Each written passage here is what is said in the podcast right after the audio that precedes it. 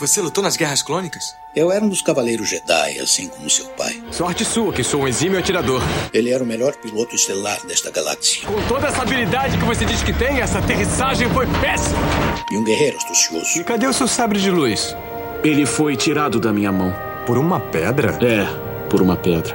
Deve estar por aqui em algum lugar. Que desculpa esfarrapada, hein? E era um bom amigo. Pode me ajudar aqui se quiser, tá, mestre? Eu não.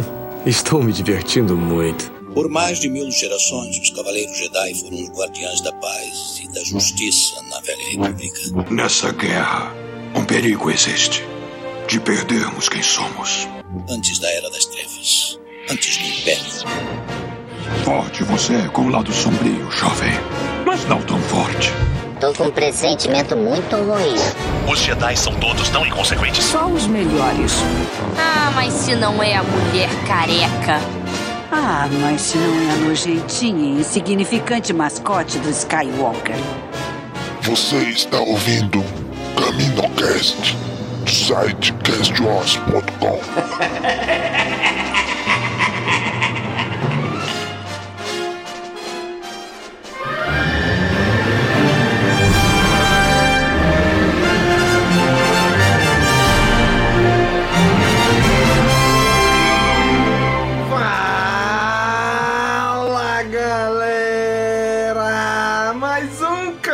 Caminocast começando.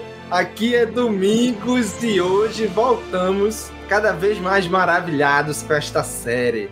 Vamos falar do episódio 5 da série de Ahsoka. E para falar com a gente está aqui hoje a Kátia. E aí, Kátia? Por que começar por mim, Domingos? É pra Ai, botar um up. Já pra dar um up no Pô. início, assim. Meu Deus do céu, justo eu que tô num dia. A única coisa boa do dia foi assistir o episódio, porque o resto foi um dia muito merda. Então, pelo menos isso foi bom. e tá aqui com a gente também a Bruna. E aí, Bruna? Olá! Estou sem palavras para esse episódio, gente. Eu não me emociono fácil, mas ontem eu quase chorei, juro por Deus. Eu fiquei em êxtase. Foi muito bom. Louco, aí sim, hein? E pra fechar o nosso time, tá aqui o Darth Daniel. E aí, Daniel? E aí, galera, vamos falar desse episódio que foi ruim, ou quer dizer, foi maravilhoso. É, só, é o costume de falar que tudo é ruim, não, mas esse episódio foi bom. Já, já vem automático do Daniel. Ele tem que corrigir. Ele vai a fazer. default dele. Não, só porque, só porque o episódio foi bom não quer dizer que eu vou tecer algumas críticas. Como deve ser. Não, é pra mim o que tá perfeito, que já melhorou o meu humor, foi ver aí o Daniel que já assumiu a sua identidade de garota rebelde, porque ele já foi condecorado, e está lá na legenda dele, caro ouvinte, Daniel, garota rebelde, Red 13. É, spoiler o aí. vermelho 13. Gente, hoje estamos reunidos aqui, essa trupe, para falar deste episódio maravilhoso de Ahsoka, episódio 5. Vamos falar deste episódio agora.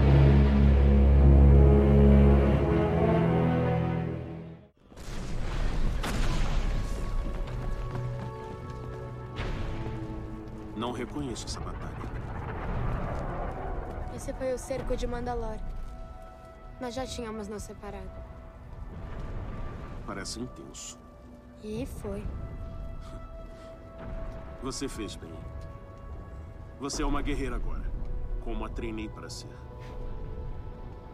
Isso é tudo? Ahsoka, dentro de você estará tudo o que eu sou.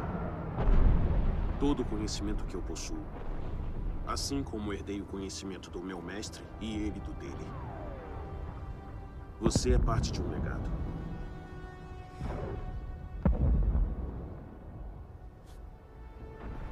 Mas minha parte desse legado é de morte e de guerra. Você é mais do que isso. Porque eu sou mais do que isso.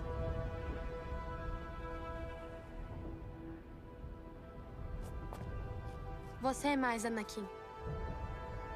Muito mais poderoso e perigoso do que qualquer um imaginava. É disso que se trata? Se eu sou tudo o que você é. Você não aprendeu nada. Não fala isso. De volta ao início. Eu te dei uma escolha. Viva!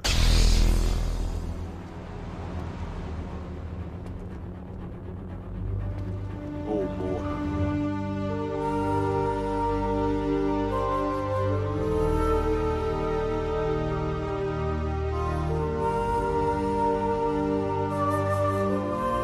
Muito bem, gente. Caraca, esse episódio é, nossa, puro, puro êxtase, como disse a Bruna, né? Mas já dando as boas-vindas aqui aos nossos queridos espectadores, amigos, ouvintes que estão aqui no YouTube com a gente, acompanhando a live da gravação deste CaminoCast. O Ellison Canto dando boa noite, seus lindos. Maurício Primo, boa noite. Bruno Richter, boa noite, gente bonita. Daniel Maia, nosso mais recente padrinho, boa noite. Vinícius Lisboa também, boa noite pro fandom mais feliz da Terra. Maurício Primo perguntou: que fim deu o Dan? Boa pergunta. Também, tá, também queremos saber. Cadê o Dan? Eu respondi Hasht- pra ele. Hashtag volta Dan. né? A Kaja disse que o Dan morreu, mas passa bem, tipo a Soca. Daqui a pouco ele aparece aí, que nem um doido. E Samuel Moreto, boa noite. Sou o novo fã do canal. Opa! Oh, Bem-vindo. E desculpa qualquer coisa. Já, Perdeu antes, antes- antes de tudo, desculpa qualquer coisa, né? Perdeu o costume. Então sejam bem-vindos ao nosso CaminoCast, nosso podcast de Star Wars. Gente, Daniel Maia fez uma pergunta muito interessante. O Dan tá vivo. A cada live ele dizia que ia morrer se acontecesse X coisa. E ia acontecendo. Olha, depois desse gente espera comentário, que ele comecei, seja tipo um gato, né? Que tem nove vidas, porque essa comecei a ficar altura. preocupado com, com o Dan agora, ó. Não é? Vamos mandar, vamos ligar pro SAMU aí do, do Paraná pra ir lá. Mas, gente, chegamos no tão aguardado episódio 5 de Ahsoka, né? Que várias vezes disseram, não, porque vai ser uma boa, um excelente episódio, vai vir com muita reviravolta, vai mudar Star Wars de um jeito nunca antes visto. Cara, não- não- eu particularmente não, não, não, não acho que chegou a, a tal ponto, mas que deu um salto, isso é inegável. Deu, deu um salto né, na, em todo o lore, em toda a mitologia de Star Wars. Então, eu quero começar perguntando da Bruna. Bruna, Ah. quais são as suas impressões iniciais desse episódio, Bruna? Nossa, gente, eu amei o episódio. Assim, se o dele falar qualquer coisa ruim, eu juro por Deus que eu vou atravessar a tela. Entendeu? Vai na voadeira. Então se É. prepara. Então se prepara. Pô, que eu- pena que eu não tô com a senha de host, que aí derrubava o Dênio. Até falei pra Kátia. tipo, O Domingos Verdades sabe precisam ser faz, ditas. Sabe? Domingos Não, não, a é o gente não Jar Jar precisa pra dar poderes pra quem não deve, entendeu? A gente não precisa dizer verdades hoje, a gente só diz. Eu até falei pro Domingos, eu falei assim, eu nem assisti nenhuma review de nenhum canal, porque eu não queria mudar de opinião, entendeu? Ah, eu, eu nunca, ser- não, eu nunca assisto. Eu nunca assisto antes de gravar pra não contaminar É. minhas opiniões. Eu pra não me falar mal com propriedade. Eu falei pra Kátia assim, eu falei assim, Star Wars pra mim é aquela coisa assim, tipo, que eu me reconheço na franquia, né? Tipo, nos filmes e tal. É aquela coisa que me traz. Tipo, é, isso faz parte de quem eu sou. E quando eu vi esse episódio ontem, foi exatamente isso. Tipo, ver ali o Anakin com a Ahsoka, Clone Wars, Darth Vader, gente, mesmo que de relance, a gente viu ele ali, coisa mais linda, aquela nuance. Foi sensacional. Foi, assim, demais. Nem liguei pras baleias eu gosto das porcas, mas assim, tipo, nem. E foda-se se não tinha lógica, só a parte de ver o Anakin ali, pra mim tá sensacional. Muito bem. E tu, Daniel? E aí, Daniel? Quais são as impressões iniciais desse episódio, Daniel? Vamos lá. É, a direção foi muito boa. O Dave Filoni evoluiu como diretor, de, principalmente agora que está dirigindo live action. Que, o que nem a Bruna falou, é, teve o Darth Vader de relance. Foi um grande ponto positivo para a direção do, do Filoni. Porque qualquer outro diretor teria colocado o Vader todo paramentado lá, não. Ele foi, não, foi sutil, a parte da trilha sonora, os momentos, tema da força, é, o barulho dos sabres nas ondas, o, a respiração do Darth Vader em alguns, em alguns momentos de fundo. Não, o Filoni tá de parabéns na direção. Agora, com questão. Eita! Não, é, ontem, quando. A gente até assistiu com os padrinhos, né? A Watch Party, todo mundo assistiu junto. Quando eu assisti na primeira vez, eu. Eu não. Não vou dizer que eu não gostei. Eu. Eu, eu sei lá, tava muito. Analisando muito friamente o episódio. Tipo, se, não, se eu não tivesse todo conhecimento de Clone Wars, se eu não gostasse dos personagens, se eu tivesse acompanhado Rebels, Clone Wars, fosse tão fã, se eu teria gostado tanto do, do episódio. É, não, sendo bom. já era, Dani. Tu conhece, tu conhece. Então teu sim não vale não, é. Dani. eu, eu tava analisando dessa forma. Eu tinha algumas expectativas com relação ao episódio que foram não foram da forma que eu agora que eu esperava que fosse, mas foram realizadas de forma muito boa. Mas foi um, foi um episódio muito bom. Ele melhorou na minha segunda vi, quando eu revi com calma, assisti hoje com calma, fazendo umas anotações, o que eu achei tudo. O episódio melhorou um pouco. À primeira vista ele tinha estava um pouco aquém da, das minhas expectativas. Tudo bem, olha aí. Rapaz, até que o Dani falou bem, né, rapaz? e você, Kátia, quais são as suas primeiras impressões desse episódio?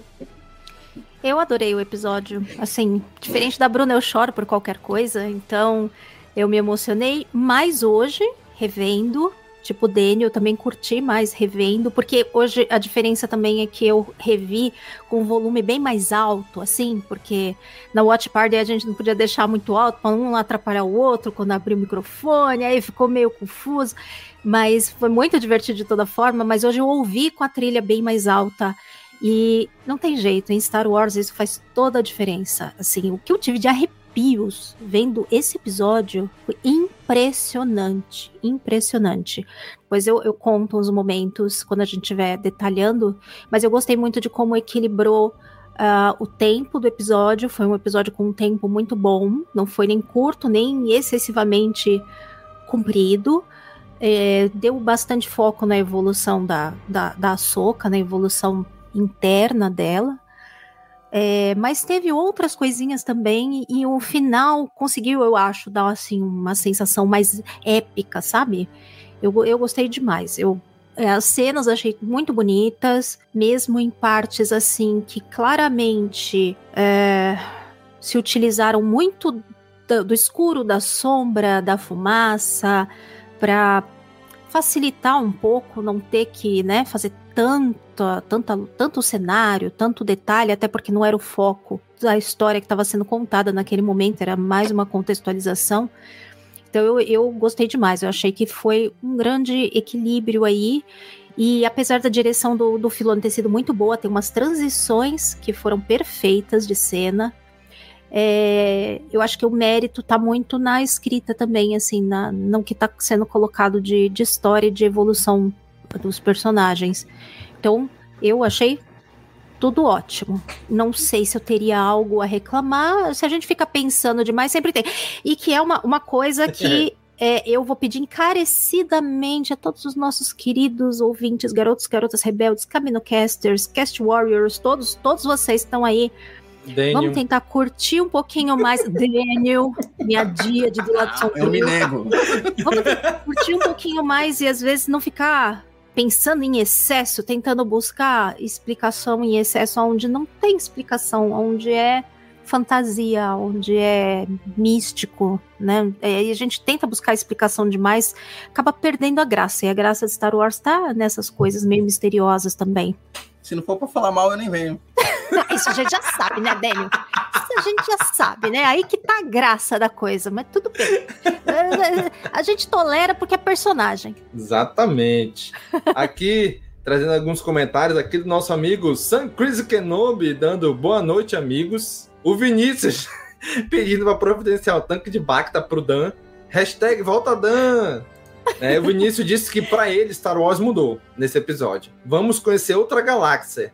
Isso muda o patamar. O Ellison disse que tá imaginando a Bruna dando uma voadora no Daniel. o Thiago Cândido dando boa noite, amigos. Se o Daniel falar mal do episódio, é bloco. O Ellison, mais uma vez, né? o Ellison, Bruno me representou. Foda-se a lógica. É isso aí, o Ellerson. né? E o Ellison também continuou aqui, com o Ellison também, nosso padrinho, disse que foi muito foda a Watch Party ontem. Muito amor envolvido, mesmo na divergência. E olha só quem tá aqui, rapaz. Gustavo Gobi mandou um fala aí, galados. Que episódio. Gritei e chorei do início ao fim. De olha aí, forma, rapaz. o Gobi retornou. Né? Gobi aí, fala galado. Gente, esse episódio, sabe? É, é assim, eu, eu amei aquelas tomadas aéreas que tem no episódio, cara, linda, mostrando assim o marzão e chegando na, na, ali na, naquele, naqueles penhascos ali. Gente, eu achei, sabe, essas tomadas aéreas fantásticas, né? E depois o Rui, o Rui Yang triste ali na beira disse: Eu avisei, eu falei. Ele mandou um. Eu falei ali, né? Tão sincero. Eu falei, mas eu avisei para elas ficarem juntas, elas não quiseram ficar, né? E, cara, é, é, foi esse episódio eu achei incrível, né?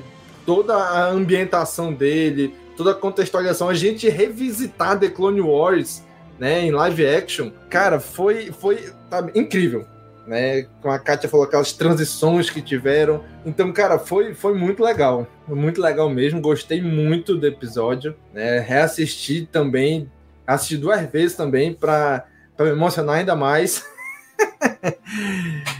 Cara, mas vamos lá. Vamos, vamos comentar dessa cena inicial, né? Em que a Hera, mais uma vez ali, conselho. Ela pode não ser presa pela nova república, mas o conselho tutelar não vai deixar ela escapar.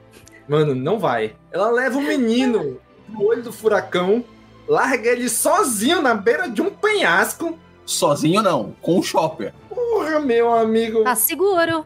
Caraca, não. Pra mim, ela se redimiu quando ela falou que não ia levar ele pra outra galáxia porque ele era muito novo.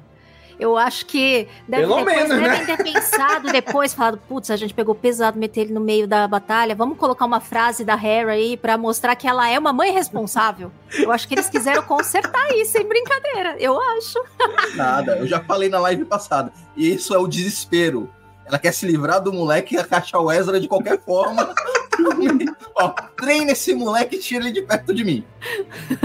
Né, cara? Que coisa. Mas, cara, foi, sabe, foi incrível, né? Então, assim, esse início, toda aquela contextualização ali deles procurando a Hera ali junto com o filho, né? Todo aquele início ali no planeta ali. O que, que vocês acharam? Kátia, o que, que tu achou dessa parte toda ali? Ah, eu, eu, como você falou, destacaria muito o visual, porque eles mostraram a, a parte lá de setos, né? Setos que fala? Citos, É, ser é- atos, né? é, Eu nunca sei falar é. direito. Setos, acho que eles falam. Mostrou mais de longe um pouco onde fica aquele círculo de, de pedras lá, né? Que as irmãs, que a, a Morgan Elsbeth usava. E é muito lindo aquilo. Tem aquelas formações rochosas, assim, bem verticais. Uma coisa linda. Ficou muito bonito. Um visual, assim, deu para ver melhor nesse episódio, assim essa parte mais do penhasco, que é a, por onde a soca caiu, né? Então aí deu para ver a altura, deu para ver né, o tamanho do, do, do problema ali, né? E ah, acho que foi bem emocionante ver a, a coisa do Ryu Yang lá com o capacete da, da Sabine, falando que ele tinha falado para elas ficarem juntas. Né, eu achei, achei que, apesar do, do- desse droid não ser um muito que me ganhou, muito não, mas aos poucos eu tenho, tô gostando cada vez mais dele. E, e, e conseguiram passar ali uma, uma coisa bem sensível, assim, bem tocante na cena dele. Depois tem um enquadramento de longe, assim, que aparece ele segurando o capacete, a Hera e o Jason um pouquinho mais longe, assim, um quadro de tão lindo o take, né? Os episódios do Filone, ele sempre colocam uns. Tem um milhão de wallpapers, né? Então é Sim. papel de parede que não acaba mais e ele sempre se demora um segundinho, né? Numa pausinha, assim, pra gente dar uma, uma absorvida. Eu gosto Pra dar tempo de também. dar um print na tela. É isso, é isso mesmo, sem tremer, né? Sem pegar a gente se movimentando, parece isso mesmo. né? Cara, eu gosto muito como os droids em Star Wars, eles não são só máquinas, né? Eles têm sentimentos, eles têm emoções, né? E aquele olhinho baixo do Rio Yang ali, nossa, me pegou demais. Mas e tu, Bruna, o que, que tu achou dessa parte inicial aí? Ah, a parte do droid. Eu não sou, eu não era fã dele, mas os últimos dois episódios eu tenho gostado bem mais dele, assim. Tem me cativado mais o Rio Yang. Ele parece um senhorzinho, sabe aquele senhorzinho Sim. no início? Bom, ele é, Mas esse- né? Mega velhinho. Daí você vai batendo um papo, ele fica bacana. Tipo lá do Sim. Up Altas Aventuras, que ele é super ranzinho. Sim, isso mesmo, Frederiksen. É, ele parece tipo um senhorzinho, assim, sabe? É, tô me apegando ao droid já. Tomara que não matem ele. No início eu não ia ligar muito. O Chopper, né? Eu acho que tá com o Chopper, tá com Deus ali, com o menino. Vocês falando, gente. Queria estar com o Chopper do que com a Hera em algumas situações, assim. Acho que ele pode ser um pai melhor que ela, de mãe. Porque, porra, ele é bem agilizado. Eu só achei o Chopper Mas- um pouco calado demais nesse começo de episódio. Também achei. Ele tava, É isso ele tava mudo. Na verdade, eu achei o episódio inteiro ele meio calado. Muito A série inteira, na verdade, eu tô É. sentindo falta dele se- ser mais presente, assim, fazer aquelas atrapalhadas, né? Tipo, Sim. salvar o mundo. Podia ter um episódio dedicado pra ele, né? Mas como não é animação, são poucos episódios, infelizmente Se o não vai ter, próximo mas seria episódio- bom. Se o próximo episódio fosse dedicado só ao Chopper, todo mundo vai xingar muito. É, não dá. Mas eu a- acho que teria sido legal ele ter ido junto, escondido na nave da Soca, assim, algo assim, teria sido engraçadinho. Porque ele, né, tá indo querer salvar a Sabine e tal, alguma coisa assim, teria sido engraçado. Mas acho que, enfim. Mas falando da questão do Jason, eu achei muito, assim... A gente vê um pouco do Kanan nele, né, quem assistiu Rebels. A Sim. gente sente ali, pelo menos eu lembrando ali dele sensitivo e tal. Eu, sinceramente, lembrei muito do Kanan nessa cena. Mais que o menino é. Ficou estranho aquele negócio do cabelo. O menino é bonitinho e tal, né? Cabelo verde e tal. Mas eu, eu, eu lembrei um pouco do Kanan ali com ele. Eu gostei do início, eu achei muito lindo. E o visual daquelas árvores vermelhas, gente, que, que coisa mais linda aquilo. Sensacional. Cara, aquela- aquelas árvores é muito cenário assim, nipônico, né? Japonês, Uhum. assim, né? Oriental, com as árvores vermelhas ali, meio rosa. Cara, eu acho lindo, eu acho lindo demais isso, né? E tu, Dani, o que, que tu achou desse início aí, do Rio Yang, das árvores vermelhas, Dani? Não, é, é Comenta sem reclamar do Jason, hein, Daniel? Tá proibido. Eu não vou falar mal do mal diagramado, não. É, Ai, o menino é tão fofo, deixa de ser chato, Daniel, que coisa. não, eles, é- ele é perfeito pro papel, é igualzinho a versão do, da animação, que é bem mal diagramada. Então, o, o- episódio já começou mostrando o Ryuang triste, mostrando um droid triste, já sabe o que vai vir pela frente, é, é- é muito chororô. É, esse negócio do engraçado, do. Tô falando, todo mundo falando da beleza, das árvores vermelhas, tudo. É, O episódio passado se passou todo nesse planeta e ninguém deu muito destaque, né? Ninguém comentou muito. Foi um episódio muito bom, muito bem dirigido. Mas ele não eu se não preocupou em comentei, mostrar... mas eu percebi. Só não falei. É, então. é, é, não- é, ninguém se- teve muita coisa, foi muito bem dirigido, tudo, mas não se, o, a direção não se mostrou em mostrar o cenário, é, a contemplação. Foi bem mais, mais objetivo, né? O episódio passado. É, o Dave Filoni, né, nesse episódio, ele. Não, pausa, contempla, olha, diálogo, pancadaria, porrada, parou, vamos conversar. Ele, ele deu tempo na hora que precisava de tempo, deu ação no momento que precisava de ação. Foi um episódio mu- muito bem equilibrado. E esse começo foi, foi isso, não, não, vamos introduzir aqui. Já colocou uma parte mais sentimental, mostrando o Ryuang, que era um personagem, droid que estava sendo taxado como ranzinza desde o começo, só dando patada na Sabine e tudo, e vendo como- ah, mostrando como o, o sentimento dele por elas, como ele se preocupa por elas. Ele dá até para sentir um tom de culpa. Ele falando, eu falei para elas ficar- ficarem juntas. Ele falando, ele um pouco culpado pelo que aconteceu. Eu, esse início de episódio já dá um tom do que vai ser o episódio daqui para frente. Cara, é, é, é isso mesmo, né? Ele é o cara que ele reclama, mas porque ele quer ver o bem delas, né? É por isso que ele reclama ali, o, o droid. Cara, é realmente incrível, né? E incrível, mais ainda, é o comentário aqui do Daniel Maia, né? Que ele diz que a comunidade Cast Wars consegue amar Star Wars sem um pingo de toxicidade. Foi um fator decisivo para eu virar padrinho. Caraca, Daniel, ó. Hashtag coraçãozinho pra você. E também desconfio que a Kat me influenciou usando a força. Usei um mind trick nele. né?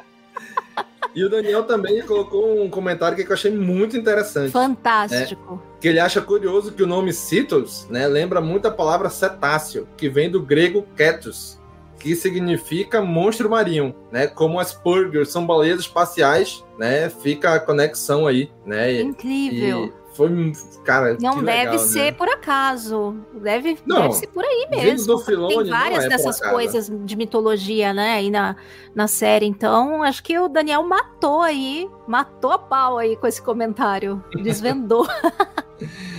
Gente, e aí a gente volta pra ver a Ahsoka no Mundo Entre Mundos com o seu mestre Anakin. Cara, o CGI tá, tá incrível. Não é possível que agora ainda vão achar ruim. E aí, e aí, Kátia? CGI do, do Anakin agora, tá bom ou tá ruim ainda? Eu reclamei, né, no final do passado, mas porque tava um pouquinho estranho mesmo. Nada que, assim, é, eu, eu, eu passo muito pano mesmo, porque é uma série para televisão, não tem um orçamento de cinema. Ainda assim, a gente viu umas coisas já excepcionais. Então, assim, comparando com o que a gente tinha tido antes, por exemplo, no Book of Boba, quando fizeram o episódio do Luke, tava um pouco aquém o do finalzinho do episódio passado. Agora, nesse episódio, realmente foram micro cenas, só que eu achei um pouquinho parecido com o que tava no final do episódio passado. No geral, principalmente quando tem a fase do, do Anakin ali, cabelo médio, né? é, da, da época ali do início das missões com a Soca e tal, tá muito perfeito. É, também acho que um foi um pouco mais fácil de fazer, porque o próprio Hayden ali, né? Então, eles só precisaram dar uma rejuvenescida no rosto dele mesmo. Leve rejuvenescido. Leves retoques só, né? É, e ruguinhas. super bem. É, ele tá super bem, ele tá super inteiro. Então, não teve muito o que consertar. É, é diferente de você botar uma cara em cima de outra cara, né? É Aquilo muito mais complexo.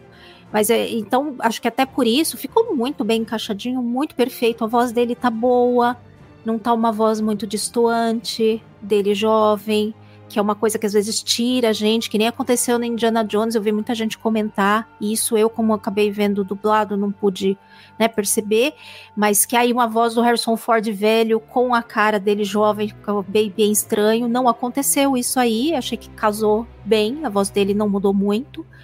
Então, assim, conseguiram passar por vários momentos para a gente sentir essa relação mestre e aprendiz deles, né? E ver a Soca crescer, a menininha que faz a, a Soca, gente, eu adoro essa menina. Eu vi ela há pouco tempo na Barbie.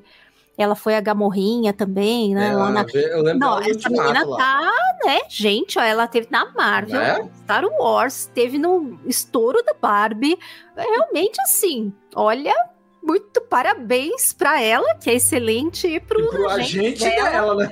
né? Que, meu Deus do céu, conseguir colocar ela em umas coisas muito boas e grandes, né? Então, assim, é, acho que aproveitaram muito bem o cenário para as lutas e depois eu acho que conseguiram também aproveitar é, bem a, a parte do do que passou por outros momentos, né? Usando a fumaça.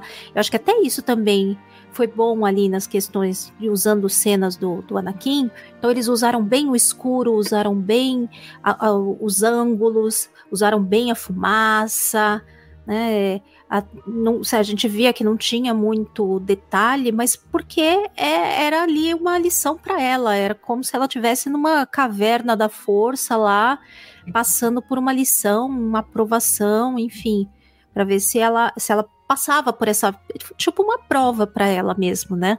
Então, realmente gostei demais e o Anakin tá tá ótimo ali. Em todas as fases, inclusive mostrando crescendo, né, evoluindo, o cabelo crescendo, né, vai mudando. Fizeram muito, ficou muito legal.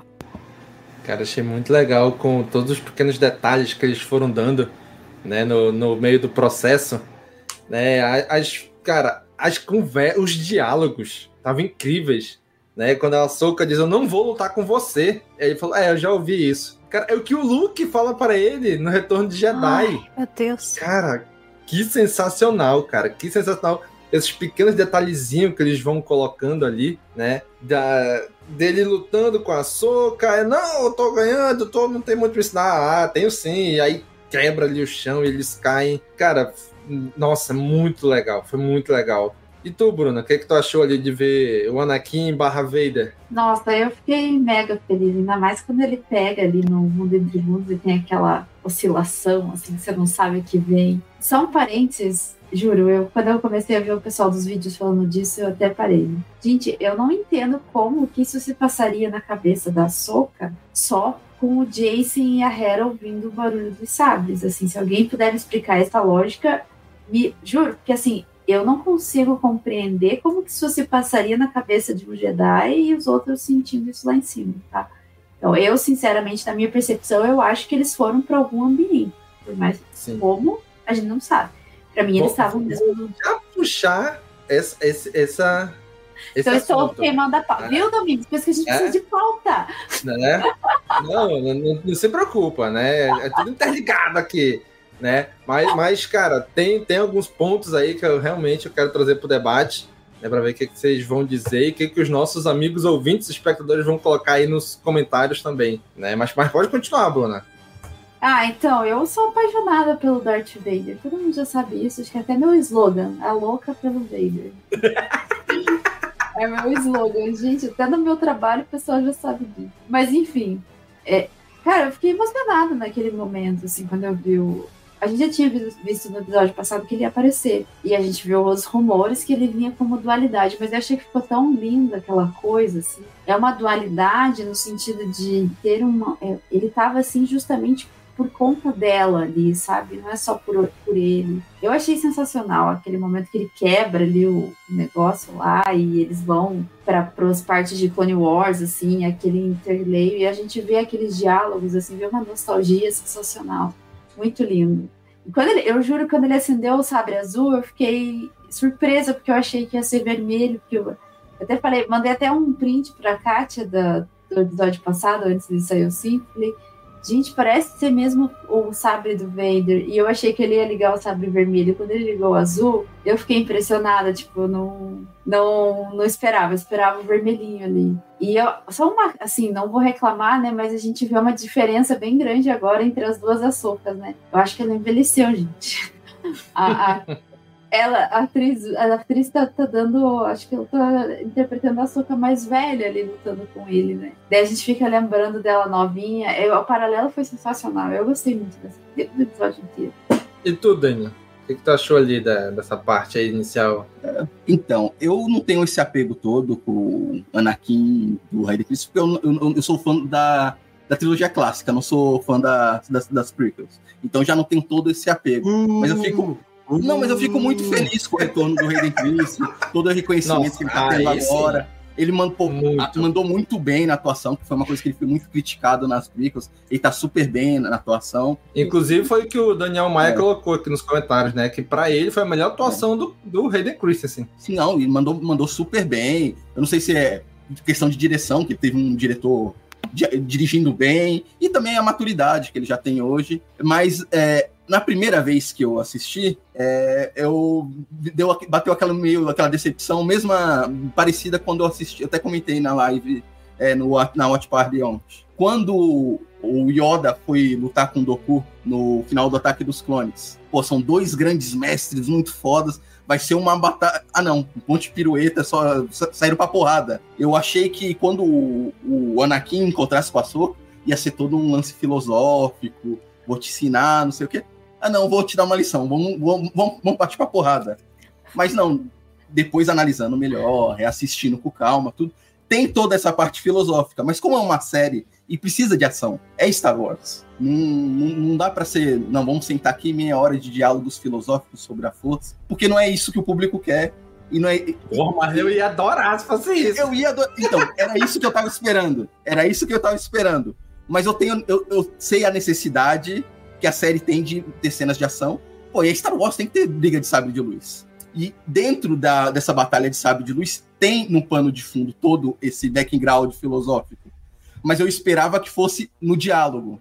Por isso que na primeira vez eu meio que meio torci o nariz, mas reassistindo com calma, sozinho, analisando melhor, eu vi que tem tudo isso que eu esperava, tinha. Só tava no background da lutinha de sabre de luz. E realmente, a Soquinha. É, ó, eu, eu, Posso estar exagerando, mas eu achei que ela mandou. A Soquinha mandou melhor que a Rosário Dawson. Ah, eita! Principalmente nas coreografias. De, sabe, o Daniel falando bem de uma criança. Você tem que fazer um corte disso, Domingos, pra colocar por aí, porque tem que né? registrar esse momento histórico. Cara, é, é toda essa parte aí da Açoquinha. Nossa, é muito legal porque não é só a açúcar pequena, mas eles trajaram ela exatamente como ela era, principalmente as tiaras delas, dela, né, para cada momento em que ela tava, que na série vai mudando. E, e a roupa dela também, né? Eu fui pegar para reassistir essa primeira cena aí dela, que ela aparece, ah, isso aqui foi uma das nossas primeiras batalhas. Aí eu falei, rapaz, isso aqui é da primeira temporada de Clone Wars. Aí eu lembrei que no Disney Plus tem lá, quando tu entra lá, tem as várias áreazinhas, né? É, Marvel, Star Wars, né? National Geographic. Eu entrei em Star Wars, eu lembro que tinha uma linha lá que era tipo episódios essenciais da Soca. Eu fui lá olhar nesses episódios. E tá lá. É o episódio 19 da primeira temporada, em que eles estão sobrevoando Ryloth. E muitos clones morrem por conta das decisões dela. E ela fica triste, né? Ela, assim, não é eles na Terra, eles estão no espaço tentando entrar em Ryloth, né? Mas ela, mas é esse contexto aí, né? Então, provavelmente ali onde eles estão já é dentro de Ryloth, né? E ela fala: "Ah, mestre, ele, eles perderam a vida por conta de mim, porque eu fiz errado". E o Anakin fala: "Soca, na guerra tu tem que seguir ordem, não sei o quê". Ela: "É, mestre, desculpa e tal". Cara, foi sabe? Tava ali já a dica, né? Já tá no Disney Plus há muito tempo essa dica, né? Os episódios essenciais de Açúcar tá ali no meio. Um episódio que o Dave Filoni foi resgatar lá de trás, né? Um episódio da primeira temporada de Clone Wars. Aí depois trouxe um da última temporada de Clone Wars, que é o Cerco de Mandalore, né? E que o Anakin diz: Olha, não conheço isso aqui, é porque aqui a gente já tava separado, tu não tava aqui. Cara, e os, os, os capacetes mandalorianos com os chifrezinhos do Mou, nossa, Cara, isso daí foi isso muito foi legal. O, o Filone pegando os fãs da, de Clone Wars, pegando no colo. Vem cá, vem cá. Porque geralmente fã de animação quer essa validação do live action. Não, a, é animação. Não, quando aparece no live action é. Tanto é que o, várias adaptações de animação para live action, One, One Piece, não chegou no patamar de mainstream, virou foda porque recebeu uma adaptação live action. Parece que tem essa necessidade dessa, dessa aprovação. E o Dave Filoni pegou os fãs de Clone Wars, pegou assim no colo. Aqui, ó, pra vocês, ó. ó Cerco de Mandalor, primeira missão de Ahsoka. Isso daí foi. Ó, vocês que acompanharam todas as temporadas, todos os perrengues que o Clone Wars teve, que foi cancelada, voltou, cancelou de novo, voltou mais uma temporada, voltou, saiu o livro. Não, ó, cancela o livro, vamos adaptar de novo em animação, ó. Vocês merecem isso aqui, isso aqui é para vocês. Cara, é... é aquilo que a gente já vinha comentando em, alguns episódios atrás, de que infelizmente, né, o audiovisual está se sobrepondo à mídia física, né? Então, assim, infelizmente é isso, né? A gente só, só nos resta aceitar, né? Mas, cara, mas ver tudo isso aí sendo trazido do live, do, da animação pro live action, sabe? E, e assim, com carinho, né?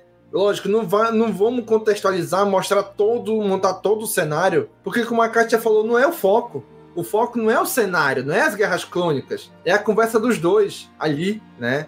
Então, assim, nossa, foi, foi muito fantástico essa parte filosófica, realmente no meio das lutas, no meio das batalhas, né? Quando ela começa a, a falar e o Anakin faz uma brincadeira, ah, porque tu tá brincando? Eu falei assim, e aí? Quer que eu seja sério? Eu queria assim, não sei o que, como tinha padawan, quando eu tinha minha padawan, né? E, e, cara, e essas frases são, são muito significativas, né? Ela fala assim, ah, o, o Anakin fala assim, ah, quando eu fui treinado, eu fui treinado para ser um guardião da paz. Só que agora a gente tá no meio de uma guerra, então tá sendo treinada para ser uma soldada. Aí ela fala, pô, mas e aí, o que, que eu vou passar pra minha padawan, né? Quando eu tiver uma, né? E isso, cara, é tem uma entrelinha que eu achei tão bonito nessa parte, que é assim, a Ahsoka mostrando que ela quer seguir a filosofia Jedi, né? Olha, eu quero ser um padawan, eu quero me sagrar cavaleiro, eu quero ter a minha própria padawan depois, eu quero passar um ensinamento para depois virar um mestre Jedi. Ou seja, ela queria fazer esse caminho. Ela não queria ser uma soldada, ela queria ser uma guardiã da paz.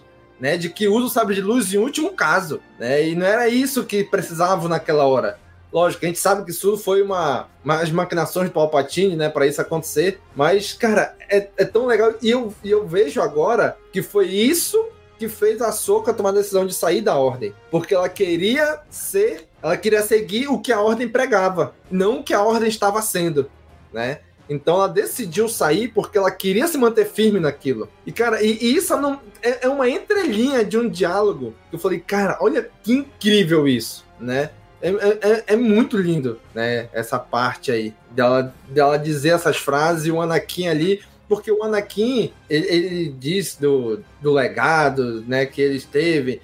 Cara, a linhagem do Anakin de Jedi é só Jedi diferente, né? Bate no Dukan, né? Uhum. Dukan, Qui-Gon Obi-Wan, Anakin, Ahsoka. Então, assim, a linhagem deles é bem diferente, né? São de Jedi bem diferentes. Então, e o Anakin tem toda a carga pesada ainda de que ele virou um Sith ele era um Jedi, o Jedi, como o Baylan Skoll disse no outro episódio, todo mundo na ordem conhecia ele e de repente ele virou um Sith. E não foi qualquer Sith. O, o, malvadão Darth Vader. Então não é porque ele se redimiu que foi apagado esse passado, que foi apagada essa parte dele, né? Então, cara, é muito sensacional. foi só o responsável de acabar com aquela ordem que ela queria seguir, com a ordem Exato. Jedi. E, e essas entrelinhas que é, explica por que, que ela não conseguiu treinar Sabine, por que, que ela não tá do lado do Luke construindo a Academia Jedi? É, é, foi, é, foi estão na entrelinha que explica um monte de coisa sobre a personalidade da Soca que a gente não sabia até agora. É, ele, ele, mostra uma coisa que não foi abordada, não diretamente, como a forma que foi abordada agora, o, o, os horrores da guerra, né? É, é foi um período de guerra, mas foi desumanizado porque era não era droids lutando com clones, não tem vítimas é, vítimas reais, não, é, são, são soldados que são clones e um monte de droids. Não, a a Soca sofre até hoje, depois de adulta, pelos horrores que ela viu durante essa guerra. O Daniel comentou isso ontem, dos documentários sobre é, é, soldados de pós-guerra que tem depressão, uso de drogas. Então isso explica muito da personalidade da Soca e o porquê de muitas coisas da, dela hoje. Né, gente? Cara, mas foi, foi incrível demais. O que, que vocês acharam? Kátia, o que, que você achou todos esse dia, esses diálogos aí da, do Anakin com a Soka? Então, é, é, esse, esse estilo de, de confronto que eu gosto, assim, que mescla a luta com a mensagem, com o confronto também emocional, com o confronto mental com um confronto, sabe?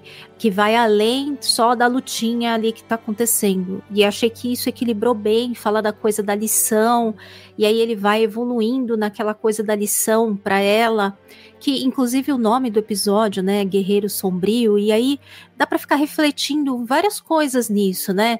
Como o Anakin foi um guerreiro sombrio, e que no fim das contas, de uma forma ou de outra, a Ahsoka estava carregando um pouco esse legado com ela, de um, uma guerreira sombria também. Ela não era uma guerreira de luz, que é o que, quando vira a chave dela, dá a impressão que ela assume isso. Faz, digamos assim, as pazes com esse legado que ele deixou para ela e que ela também teve, participou, é como se a lição final também fosse essa, sabe? Abandonar esse lado guerreiro sombrio que acabou sendo um, um legado é, do Anakin para ela. Enquanto ela não fizesse as pazes com essa coisa dela com o mestre, ela também não ia poder se tornar uma boa mestre. Então, é muito legal que isso dá uma justificada, uma aprofundada no porquê ela ter falhado com o mestre, com a Sabine, Sim, porque ela nem querer treinar o Grogo também. Então ela não estava confortável nessa posição, né, de passar à frente um legado, sendo que ela sentia que até como não sei se o Bailan que fala isso, que o legado. É o Bailan que fala no episódio anterior, né? Que o legado deles era um legado de morte e de destruição. Então ela ainda estava carregando isso com ela, né? Que ela era como se ela tivesse carregando um legado de morte e destruição. E isso é bem interessante pensando assim na coisa do legado Skywalker, né? Que inclusive até o último documentário que fala da saga tem esse nome, né? O legado Skywalker. Como a gente vai vendo esse legado ao longo do tempo e ao longo das pessoas que passaram por eles, que foi ficando de legado para elas carregarem como é que elas foram lidando com isso. Né? E é, eu, eu gostei demais de ver. É, apesar de no início, eu até falei isso ontem pra, pra, pra, na nossa, né, na, na nossa é, Watch Party. Fest, isso, na nossa festinha aí que a gente tava assistindo o episódio, que a gente sabe agora onde é que o, o Luke aprendeu a dar umas lição merda, né? Porque ele fala que vai dar uma lição, uma última lição para ela e sai batendo e enfim, né? É tal pai, tal filho também.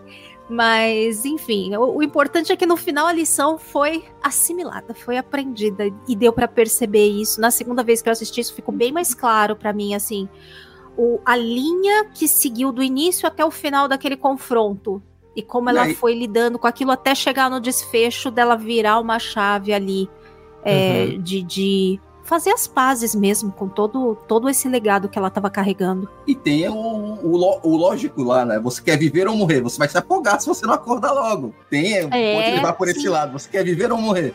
Você quer se afogar ou quer ser resgatado e sair viva? Que também era um legado de morte ou de vida, né? Assim, você vai viver para passar um legado de vida ou se entrega para a morte mesmo e tá acabou. Que que é inclusive o que o Anakin pergunta. que é inclusive o que o Anakin pergunta ali no. Naquela primeira batalha deles, né? Ali, daquela primeira cena de Clone Wars, fala assim: Mestre, se eu quiser parar de lutar, Aí fala, então tu vai morrer, né? É isso. Então é, é, é isso que dizer. Se tu parar de lutar pelo que tu acredita, mesmo que tu esteja viva, tu vai estar morta. Porque tu, tu, tu abandonou aquilo que fazia de ti, que fazia tu ser tu. É isso, né? Uhum. Então, cara, é, é, é, tão legal todas essas filosofias, né? E aí, quando ela fala, é, mas tu também foi um bom Jedi, mas tu também era, foi perigoso, né? Ela faz a menção ao Vader, ele fala, ah, é isso? Então ele fica mordido, aí vira aqueles flash Anakin Vader, Anakin Vader, aí vai pra cima dela. E Sabe o que é legal, Domingos? Só que um pouquinho antes disso, o Anakin mostra um pouco orgulhoso dela, que ela tá lá no cerco de Mandalore, mesmo sem, sem já ter saído da Ordem Jedi, e tá comandando aquele ser, aquela batalha junto com os clones. Ele mostra uma pontinha de orgulho dela. Sim, demais, demais mesmo, né? De estar tá ali com ela, né? De, o cara, os clones com a cara laranjada, que nem era que nem na animação, né? Os capacetes mandaloriano com o chifrezinho do, do Mou. Nossa, foi muito bem contextualizado, né? E aí, quero saber agora da Bruna. O que, que tu achou, Bruno? Todas essas conversas, né, do uhum. Anakin ali dizendo, ah, agora tu também vai ter que seguir esse legado. E aí, Bruna, o que, que tu achou disso tudo? Cara, quando eu vi ali os dois, eu fiquei lembrando do que ela tem aquela conversa com o Vader lá em Malachor, em Rebels, né? Sim, lembrei então, demais assim, também. Pois é, porque lá ela queria vingar o mestre, porque era o modus operandi dela, né? A vingança, a luta e tal. E quando a gente está vendo ali ela com ele, tipo, é como se ela tivesse reacendido a esperança de ter o mestre dela de volta. Mas o que ela conhece de fato é a luta. Tanto é que ele fala, né? Ah, meu mestre passou a paz pro o, o, mestre do meu mestre, passou não sei o que pro meu mestre, passou para mim, não sei o que, né? Como se todo mundo fosse passando aquele coisa de guardar a paz, de ser lá, tipo, monge e tal, tibetano lá. E eles não, eles tinham que ser os samuraisão da história. E eu acho que tudo isso bagunçou muito a cabeça dela mesmo, para ela, para ela entender, né, assim, se situar e depois que que ela faz? Pô, eu aprendi só isso. E ao mesmo tempo ela tem aquela lembrança que o mestre dela passou para ela lutar e se virou pro outro lado. Aquela fala que ele que ela fala para ele, você se tornou perigoso, lembra muito a última vez que ela viu o Vader, porque ela sabe o que, que ele se tornou. Eu achei assim esse ponto muito muito interessante assim, né? Acho que no fundo, no fundo esse negócio dela carregar a última imagem do mestre dela como Darth Vader, é, impactou totalmente a vida dela depois que ela foi treinar Sabine e, e, e tudo mais, né? Eu, ali ela lutando em em, lá com os Mandalorianos, a, cena é linda, né? Muito tesão a gente vê aqui no live action, a cena é sensacional. Assim, até, você leva até um susto quando você vê os Mandalorianos ali no meio. Falei assim, quem será que vai aparecer aí? Mas a cena é muito linda, assim, mas exatamente isso que o Danny falou. É, ela estava orgulhosa naquela cena porque ela conseguiu prender o Darth Maul e tal. Então, ao mesmo tempo que ela queria ser Jedi, ela tinha coisas que não eram do Jedi. É um conflito muito grande que estava dentro da Soca, e acho que é por isso que ela não que ela, que ela era tão rancorosa. Essa, esse episódio demonstrou muito isso, que ela tá travada, vamos dizer assim. Sim. Cara, e naquela hora que o Anakin fica com o olho amarelo, uhum. eu, não, eu não sei se foi impressão minha, mas ele parecia que um dos lados do olho, aquele olho que ela acertou e abriu a máscara lá em Malacor, uhum. parecia que tava. Não sei, parecia um pouco diferente os dois olhos dele. Um parecia mais aquele olho que olhou pelo buraco do capacete, né? E aí ela lutando com ele, e aí ele vai, ah, é? Então é isso que tu quer? E aí sim ele puxa o sabre vermelho para ela, né? E eles Nossa, lutam. E, e no fim das contas, ele desarma ela e aí ela consegue desarmar ele também. Cara, e tu vê num vislumbre ali o olho amarelo dela. Ou seja, ela, ela chegou aí um pouquinho, né? Desejar ir pro lado negro ali naquele momento. Ela caiu um pouco no lado sombrio ali né? Mas aí ela volta, ela se centra, né? Porque ela percebe ali que o legado dela e da linhagem de Jedi dela, querendo ou não, passa pelo Anakin, mas o Anakin, mesmo redimido, não deixou de ser Vader. Ele é o Vader. O legado do Vader vai estar sempre com ele e, consequentemente, com ela e com o Luke, e com todos os, os, os que passaram pela vida dele, né? Então, assim, ela, ela abraça esse legado, né? E ela escolhe, né? Que ele fala no fim, ele fala, e aí, escolhe morrer ou viver? E aí, no fim, ela fala, eu escolho viver, né? Aí ela joga o sabre dele também, e aí ele volta daquele momento de.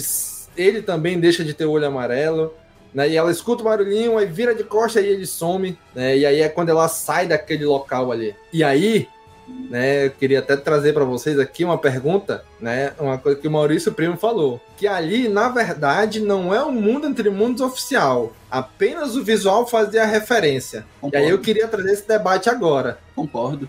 Vocês eu... acham que era o mundo entre mundos, que não era, que era uma coisa a cabeça dela, que o, o que, que que era aquilo? O que, que vocês acham? Vamos lá, Daniel, o que que tu acha, Daniel?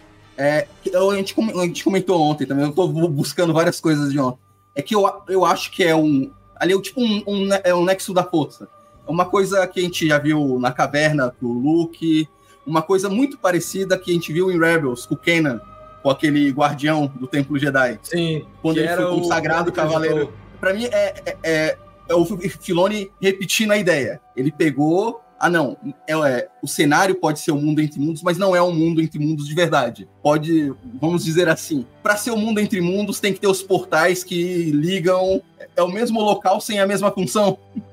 É uma, a, a ideia que eu tive mais ou menos é essa. É, o ambiente é igual, mas não tem a função de mundo entre mundos, que era uma coisa específica daquele local em Rebels que precisava de todo um, aparato para fazer aquilo funcionar. Não quer dizer que não pode ser acessado de outra forma, como eu acho que foi acessado aí, mas não poderia ser utilizado da forma que foi apresentado para gente. Então não chega a ser o mundo entre mundos que a gente conhece, que a gente foi apresentado em Rebels, mas é uma versão capada dele, eu acredito.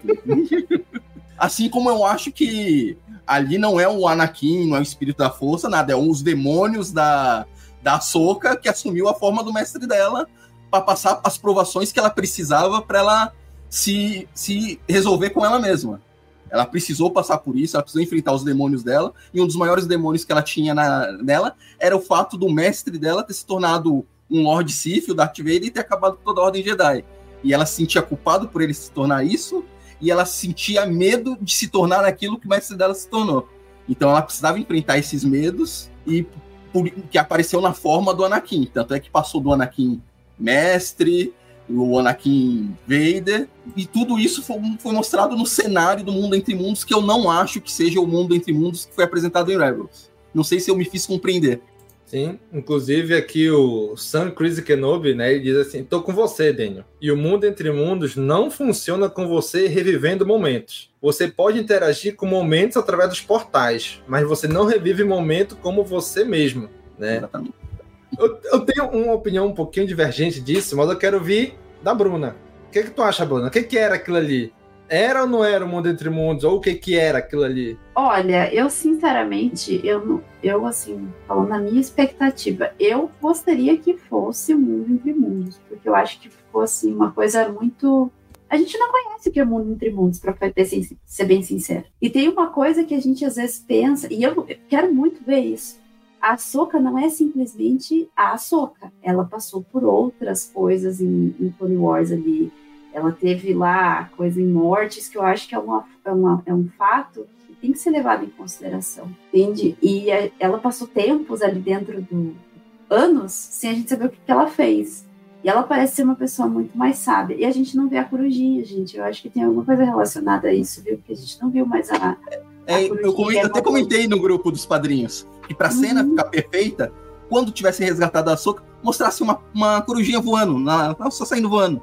Não precisa explicar nada, só mostrar uma corujinha voando. Mas eu acho que isso pode ser proposital, porque pode ter acontecido alguma coisa com ela.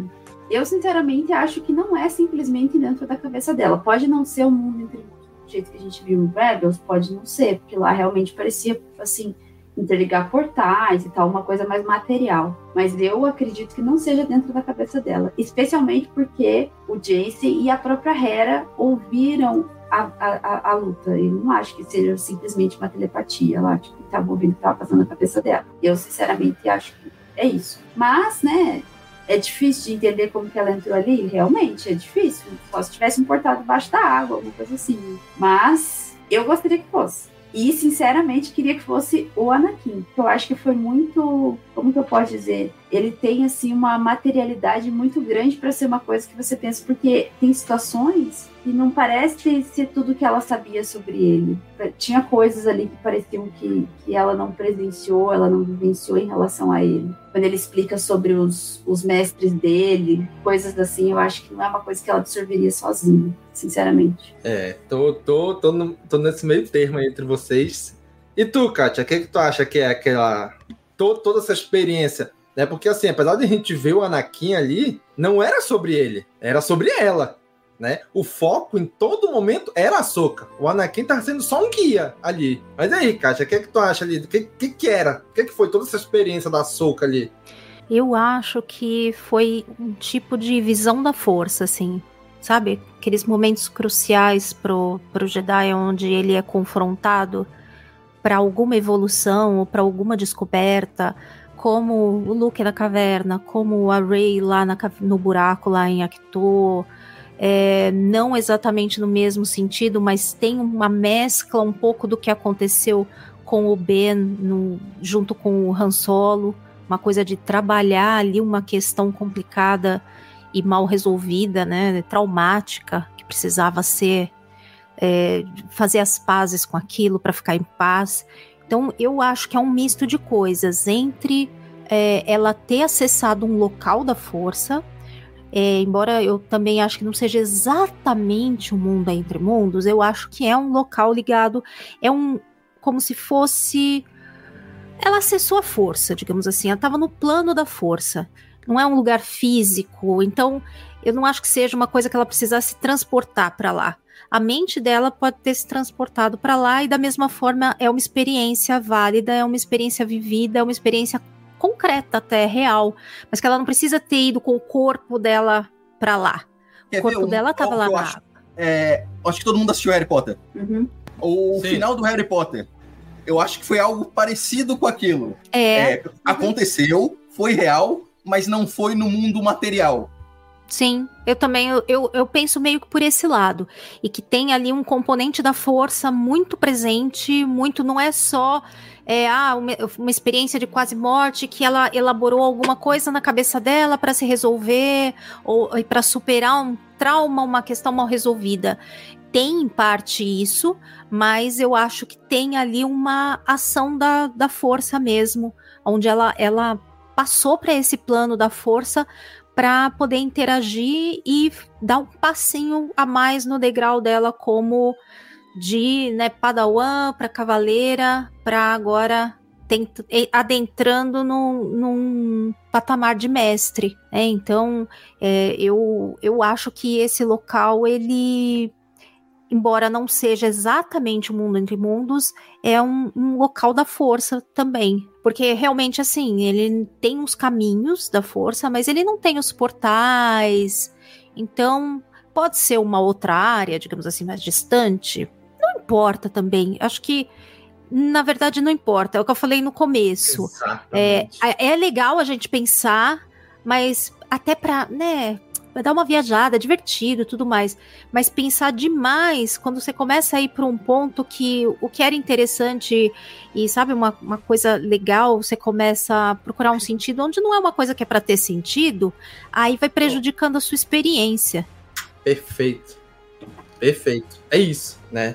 Eu ontem, depois que eu assisti esse episódio, né, eu fiquei eu fiquei muito pensativo, né, por todas assim, querendo ou não, a gente olha para as coisas, né, com o olhar das nossas experiências, do que a gente já viveu, do que a gente já viu, do que a gente já sentiu, né? E eu já tive algumas experiências, né, de coisas espirituais, vamos dizer assim, né? Que o que que eu vejo ali é o mundo entre mundos, mas também não é, né? A gente não sabe o que que é o mundo entre mundos. Foi mostrado uma parte dele ali em Rebels, mas pode ser expandido, né? O conceito, ah, tem área para algumas pessoas que ali mostra os portais, porque a, a, pessoa precisa ver os portais. Para outras pessoas, como a Soca, ela mostra os eventos dela, ela vivendo os eventos dela, ela estando, mas não estando ali naqueles eventos, né? Que é para porque é o que ela precisa naquele momento. Né, lembra, me lembra muito o Shihut lá em Rogue One, né, que para ele a força é diferente, né, a força tem vontade própria, ela faz as coisas acontecer, ela faz ele, um cego, andar no meio de um tiroteio para puxar uma alavanca que precisava ser puxada, né? Ou seja, ela devia ela desvia todos os tiros dele até o momento que precisa, né? Então a força, ela é meio que uma entidade nesse, nesse universo de Star Wars, né? Então assim, o que eu vejo é tentar racionalizar uma parada que não é racional, né? Quantas histórias a gente já ouviu de pessoas que na beira da morte teve uma espécie, sei lá, de visão. Ah, eu passou o filme da minha vida, eu fiz não sei o quê. Eu vi muita coisa, né? Então, assim, é uma é uma parada que é muito espiritual.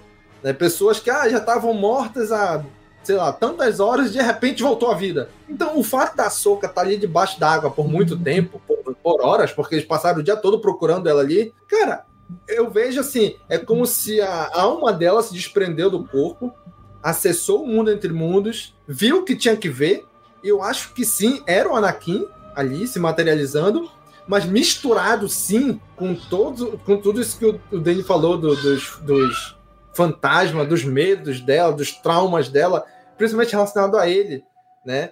Porque ela, ela tanto que lá em Rebels ela fala para ele, né? Olha, agora eu não vou te deixar, né? Eu não vou embora, não vou fazer isso de novo. Então ela meio que fica talvez tenha ficado na cabeça dela aquele negócio. Se eu tivesse ficado com ele, ele, tinha, ele teria caído pro lado sombrio? Se lá nas Guerras Clônicas ela tivesse decidido ficar junto com ele na Ordem Jedi, será que ele teria ido pro lado sombrio? Talvez isso fi, tenha ficado atormentando ela a vida inteira, né? E talvez tenha dado um certo alento quando talvez o Luke tenha dito: olha, no momento final, ele voltou, né? Ele não, não, não morreu Vader, ele morreu Anakin, né? Então, assim, todas essas, essas coisas né? Inclusive aqui o Marcos Bravia 3D ele colocou assim: na minha opinião, o mundo entre mundos não é, não é um ambiente que possa ser medido, e sim uma dimensão entre o mundo físico e o espiritual. Né? O fato de não aparecer os portais não significa que eles não estejam lá. Né? Uhum. O Daniel completou que ele, apesar que ele crê que aquele lugar possa ser o mundo entre mundos, o fato de ser um conceito relativamente novo e não totalmente fechado abre essa possibilidade, né? E aí o Marcos de novo completou aqui dizendo que ele pensa que, fica, que a gente fica muito amarrado, né? Há uma característica específica do mundo entre mundos e a gente só quer validar essa dimensão se aparecer os portais, a Morai, etc. É uma dimensão complexa, né? E como eu falei, é uma, é uma parada espiritual que não dá para racionalizar aquilo ali. É uma experiência que se fosse outro Jedi teria tido uma outra visão. O Ezra viu portais ela viu situações da vida dela. Vai saber o que, que outro Jedi iria ver se estivesse ali dentro, né? É, tem então... coisas bem estranhas mesmo. Eu até me lembrei é, de uma passagem que tem lá no livro no Shadow of the Sith, que aí tem o Luke mais para frente com o Lando, né, lá na missão, e tem uma passagem lá que ele vê uma versão do Anakin, que esse Anakin inclusive luta, salva ele de um, uma entidade lá, não vou falar mais que isso, porque é um ponto meio importante, é, que ele não estava conseguindo escapar desse, ele parecia que estava numa outra, meio que numa outra dimensão, assim, não estava aonde ele estava. E aí o Anakin aparece lá para intervir e, e, meio que salvar ele, mas eu me lembro tem um lance de parece que não é só o Anakin bom que tá lá, tem alguma coisa assim meio estranha também. Eu acho que deve lembrar um pouquinho isso aí em algum ponto, assim, alguma não que seja igual, mas é, dá para ver o quanto pode ser complexo isso de adentrar num campo da força e encontrar ou um fantasma ou uma, um reflexo que do que foi aquela pessoa num determinado momento, porque ali a gente tem a impressão que a gente passa por vários Anakin, né? E meio que um imprint Sim. de cada um naquele, né? Naquele momento. Sabe qual é o melhor de então tudo isso? Que não importa se era um mundo entre não, mundos, é, não era, não se era um Anakin de é, verdade é, ou não. Importa a lição. Não era sobre isso. Era sobre Exato. a Soca. Então Sim. isso daí tá... É que a gente gosta, né, de é, ficar especulando. Não, maravilhoso que todo Mas mundo não é importante. Eu, eu, inclusive, estava preocupado com a resolução que isso ia ter no episódio. E o Filoni fez de uma forma que não pode não ter agradado todos, mas não desagradou ninguém. Tá lá, se você é. acreditar que é o mundo entre mundos, é o mundo entre mundos. Se você acreditar que não é, não é o mundo hum. entre mundos. Se você achar que é o Anakin, beleza, é o Anakin. Se você acreditar que não é, não é. Não importa. O importante é que a Soca foi lá, ela passou pelo pelas, pelas provações dela, ela se livrou dos demônios dela e, eu, e ela foi consagrada uma Cavaleira Jedi. Ela saiu dali como uma Jedi. Perfeito, até, perfeito. Até o, até o próprio, se eu não me engano, acho que foi o. No final de Rebels, acho que em uma das entrevistas do Filoni, um, é, a, a Soca que aparece no final lá, com um báculo, toda de branco, que ele falou que é, foi referenciada ao, ao Gandalf, Gandalf, do Sim. Senhor dos Anéis, o Gandalf o Branco. E isso que a gente vê agora o Gandalf morreu e retornou com branco. A Soka morreu e voltou com uma Jedi. A Jedi branca Sim. agora, né? Até, até, é. até, a vestimenta. O Filoni fez de, questão de mostrar isso visualmente. Cara, é, inclusive o Thiago Cândido botou aqui nos comentários, né? Que nesse episódio, finalmente a Soka virou uma Cavaleira Jedi. É, até então não era. Aquele final dela, em paz, pulando na barriga da baleia pro desconhecido, com um sorriso no, no rosto, é a típica reação de um Jedi, né? Então, assim, e, e, e o Danny o Danny agora matou de pau, né? Que era o que eu ia também tava. É, é, é, o, é o que é. Não importa se é ou não é o mundo entre mundos. Importa ali é como a Soca entrou e como ela saiu. Né? Entrou uma Soca e saiu outra Soca. Cara, eu eu, assim, eu acho tão legal isso daí, porque casa, com, como eu falei, com aquela fala dela de, ah, minha padawan no futuro, né? Porque a Soca saiu da ordem, porque a ordem estava indo para um caminho diferente do que ela acreditava, né? Ela estava indo para um caminho longe do que ela queria. Então ela saiu da ordem por conta disso, mas ela continuou fazendo as coisas, tanto que ela voltou por conta do cerco de Mandalor, porque era o que precisava, era o que o Jedi tinha que fazer. E a Soca foi lá e fez, né? Então, assim, ela estava vestindo, assim como o Anakin, né? Ela vestia roupa em tons escuros, né? Ela se distanciou da Padawan dela, né? Então, assim, ela fez muita coisa do que o Anakin fez. Do, foi o que ela aprendeu com o mestre dela. Então, quando ela se desvencilha daquilo tudo, né? Que ela volta, e aí ela, ela volta já vestindo branco. Ela vai dizer assim: olha, eu tava vestindo cores escuras, mas agora eu quero vestir branco. Quando ela no episódio passado que ela deu aquela enquadrada na Sabine no início do episódio, olha, se for preciso fazer o que tem que ser feito, vai fazer, né? Ela não confiava muito na Sabine. E agora, quando ela vai, ela volta, ela pega lá o mapa quebrado, ela usa aquela técnica lá da força dela de refazer os passos, e ela percebe que a Sabine foi porque quis. A Sabine deu o mapa porque quis. E ela não fica com raiva da Sabine, ela não fica chateada. Ela só dá um sorriso e diz: Vou atrás da minha Padawan. Eu sei como encontrar ela. Ou seja, aquele, aquele sentimento que ela teria tido antes dessa experiência, ela não teve mais. Né? Então ela realmente se transformou. E ela externou isso vestindo roupas brancas. Né? Assim como aquela cena clássica do Gandalf, né? Quando ele tá de cinza, ele se des se tira a roupa cinza e aparece a roupa branca dele, né, na frente lá do rei humano lá. Cara, é isso. Eu olha, vou me despir, porque o Anakin também era um Jedi que vestia roupas escuras, né? Os outros Jedi não, né? Então, tanto que ali, quando reinserem o Hayden Christensen no final do Retorno de Jedi, eles levam aquelas roupas mais claras, né? Então, isso é para re é reviver a Soca. Olha, eu era uma soca, eu estava refazendo os passos do meu mestre, mas agora eu vou fazer os meus passos, né? Então, cara, e é tão legal porque quando ela tá terminando ali, naquela experiência com o Anakin, que ele volta ao normal, o olho dele normal, fala- ele fala assim: É, ainda tem esperança pra ti. Que é aquilo que o Luke falava do Vader no Retorno de Jedi, né? Olha, ainda tem, ainda tem bondade nele, ainda tem uma esperança pra ele. E aí ele joga isso pra ela: Olha, ainda tem uma esperança pra ti. E aí ele vai, ele parte e deixa ela seguir o caminho dela. Cara, isso é, é lindo demais, é incrível, né? E Uma aí é das quando coisas que eu mais amei foi justamente ter esse paralelo, sabe, nessa luta dela com o Anakin, da luta do Vader com, com o Luke. É uma rima, né, Bruna? é uma rima perfeita, assim, e passa pelos por tópicos muito parecidos, frases, e a conclusão também é, é parecida, né? Então, isso me pegou, pegou bastante. Sim, cara, foi. E aí é uma nova soca, né? E aí ela fala: olha. É poderes novos, né? Ela tem. Né? Ó, vou, já sei como a gente vai lá. Como é que o Ezra e o Troll foram embora? Com os Porgos. Então vou usar os Porgos, né? Então a Soca Jonas Tano foi lá, né? Vou entrar na barriga da baleia e vou embora. Vamos, vamos lá, vamos ver no que dá, né? E eu, eu achei tão bonita aquela frase final assim. E o Rio Yang pergunta: e aí, e agora? Ele, Quando a gente vai? Ela, não sei. Ele, o quê? É, não sei.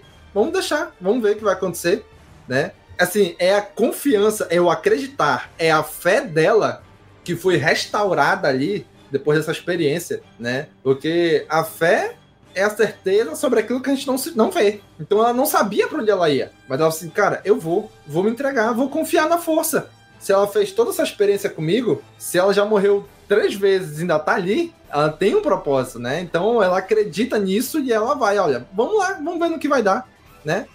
Melhor do que ficar parada que você fazer nada. Ah, não, também não acho tão, que tão cegas assim, né? É, eles já sabem que os Purgles são migratórios e Sim. quando levou, então provavelmente eles estão indo, estão seguindo o ritmo de migração deles, vão acabar parando no mesmo lugar para onde o Ezra foi. É, mas não tem ideia do que vai encontrar lá, né? Isso ah, é uma, não, uma é- surpresa completa. Pra todo mundo, pra ela, pra gente. É. É um, é, um, é um mundo novo de Star Wars, né? Um- Uma coisa que é uma coisa nunca vista antes, uma outra galáxia dentro do universo de Star Wars. Sim. Pode ter Talvez o que seja mais. coisa. E talvez o que seja mais interessante, além de pensar, ah, estamos indo para outra galáxia, é de repente imaginar oh, o que que de repente de outra galáxia pode acabar vindo que não tinha, né? Que a Yuuzhan gente não tinha visto. Isso, isso é que eu acho que abre possibilidades. Não é, acho que não precisa ir ficar em outra galáxia. De repente, coisas de lá podem vir para dar uma agitada na coisa. É, Mas sabe que esse negócio do Yuuzhan Vong, pra mim, tá fazendo cada vez mais sentido? Porque. É. Não, porque tava nos É planos, em algum momento, tava nos planos do Dave Filoni em Clone Wars colocarem alguma coisa do Yuuzhan Vong. E tu sabe que o Dave Filoni sempre fica revirando lixo pra colocar alguma coisa É. de volta. Então eu, eu não duvido que ele coloque alguma coisa sobre eles, embora eu não. É, não sei, né? O Filoni consegue transformar. Eu tenho um toque de Midas, né? Toca em merda Sim. vira ouro. Então, o Vong é uma coisa que eu sempre detestei no antigo canon e no Legends. E sei lá, ele pode fazer de uma forma que fique legal. Fique legal. né? Eu, eu- eu estou aberto a Yuuzhan Vongs agora. Né? Essa história eu de não ficar gostava de treinando. baleia. E, e tô, tô gostando agora. Já, já sei dos Purgs. Essa história de ficar treinando pessoa pouco sensitiva à força pode vir a ser útil depois. Ó, pode até casar com isso que o Vinícius colocou aqui no comentário, né? Que você já Também. pensou se na outra galáxia não existe a força? Ou seja, se a Também. força não chega lá, né? Porque o Troll tem um pouco disso, né? O Troll Legends, ali com o Zi Salamiri, que ele enche a sala dele de Salamiri porque bloqueia uma força, né? Então, cara, pode ser que lá chega na outra galáxia, seja uma física diferente, uma parada diferente, não existe a força. E aí? E aí a Sabine treinada nos caminhos Jedi é mais interessante do que quem não é. Por quê? Porque ela, além do caminho Jedi, ela tem o, o, os- o caminho Outras Mandaloriano. habilidades. Exatamente, né? Então, assim, foi muito legal, inclusive o Daniel Maia colocou aqui, né? Foi muito legal ver a fé da Ahsoka em contraste com a racionalidade do droid.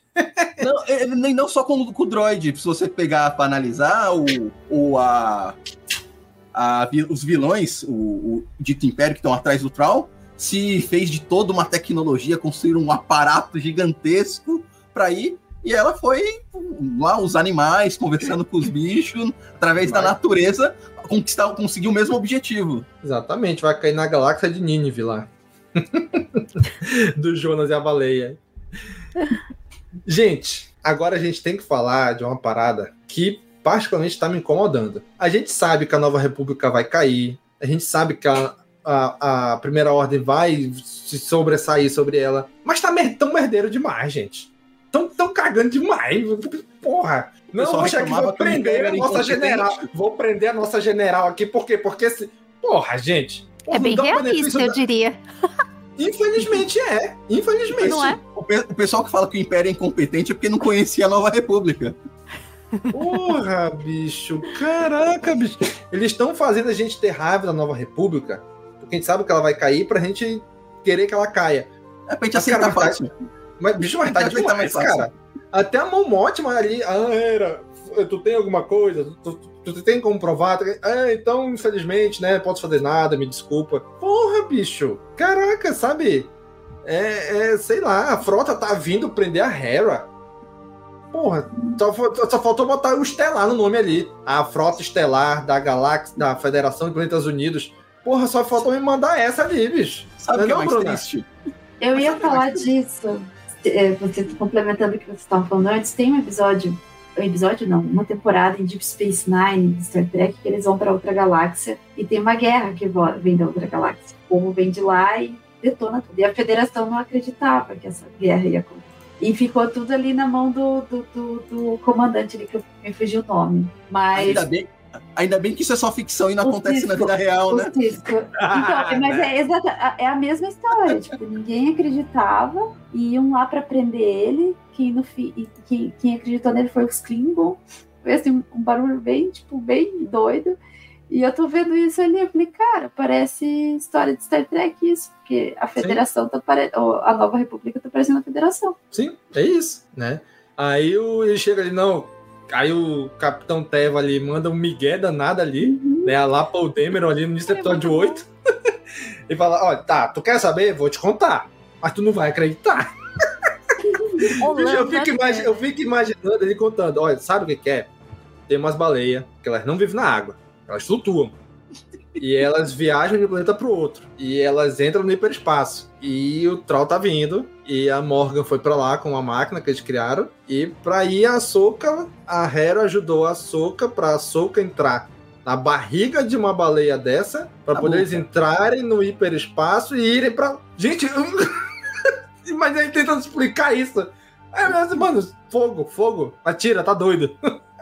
Mas nisso tudo, o que tem coisas que não fazem sentido, né? Tipo, ninguém se importa que morreram alguns pilotos lá da, da, da frota né? que tava Morreu no esquadrão, dois, né?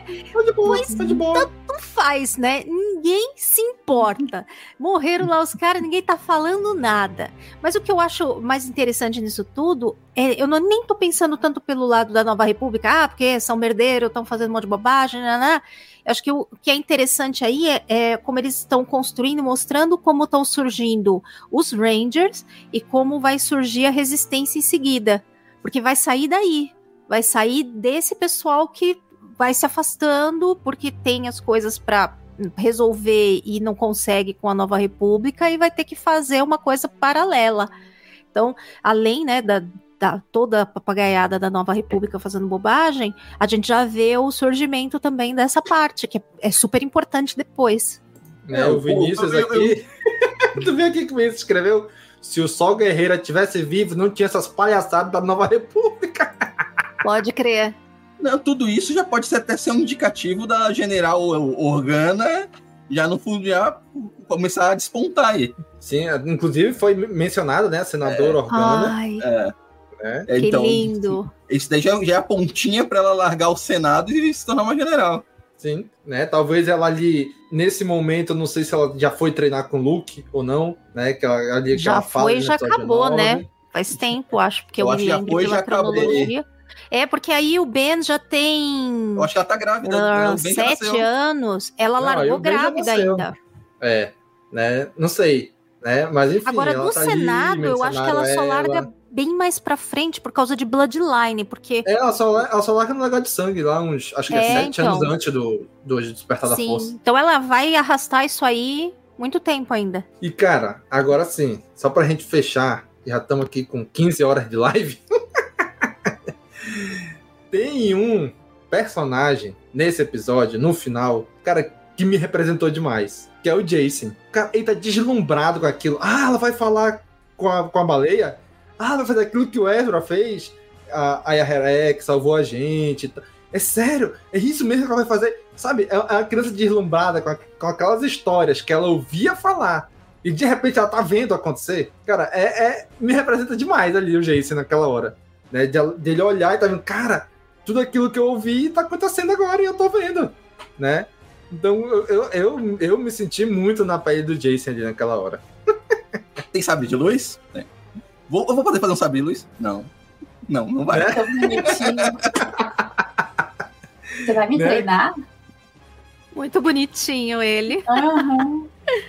Cara, foi incrível demais, gente. E pra coroar tudo com chave de ouro, é a Hera dizendo a Soca que a força esteja com você. E acaba o episódio. Gente, acabou, gente. Que, Arrepios, o, arrepios. que, o que mais que a gente vai querer?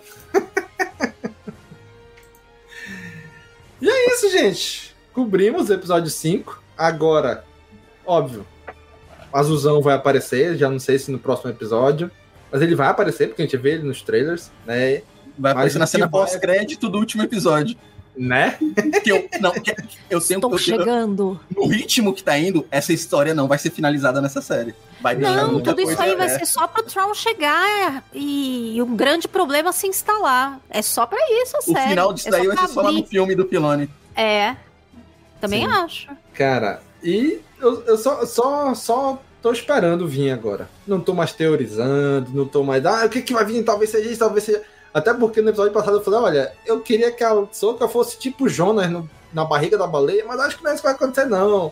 Acho que ela vai pelo mundo entre mundos. Não, e é isso, é isso. Ela foi pelo, na barriga da baleia mesmo. Cara, o que vier agora tá vindo, né? Como eu falei, ontem, esse episódio, pra mim, sim, foi um marco em Star Wars, né? Foi. mudou algumas coisas. Porque, assim, o George Lucas, quando ele criou Star Wars, ele se baseou em várias mitologias. Mas dentro dos filmes não tinha tão explicitamente isso, né? Tinha ali a, a Caverna de Dagobah, a- a- a- aque- aquela aura ao redor do que era força. Mas, cara, o Filone vem trazendo isso desde Mortes. Cara, o que, como é que eles entraram em Mortes? Sabe Deus. Se a gente for rever o arco de Mortes, eles receberam um chamado de uma nave de dois mil anos atrás, chegaram no local, entraram no negócio, passaram um arco inteiro lá dentro, e quando saiu, o Capitão Rex, olha, faz meia hora que a gente tá aqui e vocês estão aí, né? Não tem como explicar. Ou seja, isso que é maravilhoso. Isso que é maravilhoso no Filone, que ele, a capacidade dele de condensar um roteiro, uma história, e que vem das animações, que ele tinha que condensar várias histórias em episódios de 20 minutos, 20 e poucos minutos. E isso trazendo pro live action, na escrita dele, tá sendo muito bom. Ele só tá fazendo as coisas que ele quer e só explica o que é necessário. O que, o que não é necessário explicar, ele não tá explicando. Ah, é mundo entre mundos, não? Não importa. Eu tô mostrando, mas não é isso que eu quero. Eu tô mostrando isso, mas não é sobre isso que eu quero tratar. Ah, Isso é só um embrulho. É, eu sou embrulho. É, e isso é uma, uma coisa que ele trouxe da época que ele era roteirista das animações. E tá sendo. um- A capacidade de condensar uma história, de contar de uma forma condizente em pouco tempo, tá sendo muito proveitoso para ele. Por isso que eu tô mu- muito empolgado com esse filme que vai vir dele. Porque eu acho que ele vai conseguir contar uma história muito grandiosa, muita coisa condensada num, num filme conciso. Sim, cara, é isso, né? Filone vem trazendo essa mitologia que é algo que eu sempre gostei, né? Que sempre me fascinou desde menino, né? Lia sobre mitologia grega, mitologia nórdica, mitologia é, romana e, e várias coisas, né? Me fascina ainda várias histórias de lendas indígenas da Amazônia, que é onde eu moro, né? Eu fico fascinado com tudo isso. Então ver isso sendo transportado para a galáxia de Star Wars, nossa, é incrível, cara, é incrível demais, né? Então só só digo, venha, né? O Underlon comentou aqui, ó. Acho que se o Ezra não voltou por algum motivo, talvez esteja resolvendo alguma treta lá onde ele tá. Né? Ou seja, pode ter uma reviravolta aí ainda que a gente não sabe o que, que é, né? É. Vamos só esperar. A, a princípio, ele não voltou por uma incapacidade técnica, né? Falaram Pode que é uma, uma galáxia muito distante, não tem como uma nave atravessar o percurso, tanto é que ah, teve como construir um aparato gigante. Mas o Ezra, com todo o inside dele da força com as baleias, ele poderia ter usado as mesmas baleias para voltar. Então Sim. faz sentido isso que o Anderlon faltou, deve tá, falou. Deve estar resolvendo alguma treta do lado de lá com, com o Mas Tron. né? pode depender também do tempo migratório aí das baleias, né? Pode não ser, É. pode não ter sempre as Também. baleias por lá, né? Então, também tem isso. É, na- é- eu não consigo chutar nada do que vai acontecer nos próximos episódios. Pode acontecer qualquer É, coisa isso é agora. muito bom. É, é- é muito Sim. bom você, você chegar. teoria, qualquer teoria vai, tá, vai ser no chute no escuro. Porque não. É só sentar e esperar. Esperar sete dias o próximo episódio, seis, né? Exatamente. Gente, quero agradecer a todos os que estão aqui nos acompanhando na live, pelo YouTube, comentando. Foram muitos comentários. Conseguimos pescar alguns aqui, mas alguns ficaram pelo meio do caminho, porque a interação foi muito, muito intensa aqui, né?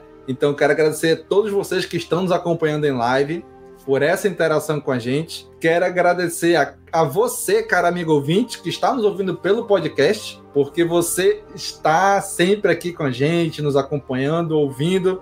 Obrigado pelo seu download, pelo seu play aí, pela sua reprodução no nosso áudio. Quero agradecer demais Kátia, Bruna, Daniel por estarem aqui, a gente compartilhando é, é, o que achamos, nossas impressões. E a gente quer que você, cara amigo ouvinte ou espectador, continue esse episódio. Coloque aí na área de comentários aqui no YouTube, no Spotify, nas nossas redes sociais, no nosso site, manda um inbox, manda um direct, manda um e-mail, manda o que for. Continue esse episódio, diz pra gente aí o que vocês acharam. Era ou não era o Mundo Entre Mundos? Era uma experiência pré-morte ali da Soca ou não? Conta aí o que vocês acham. Continue esse episódio aí com a gente. E já sabe, né? Daqui uma semana tem outro episódio de Açúcar.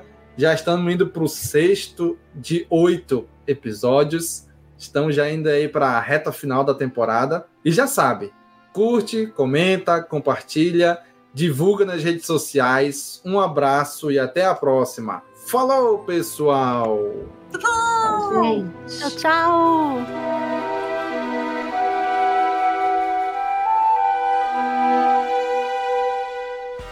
Esse podcast faz parte da Cast Wars Podcast Network.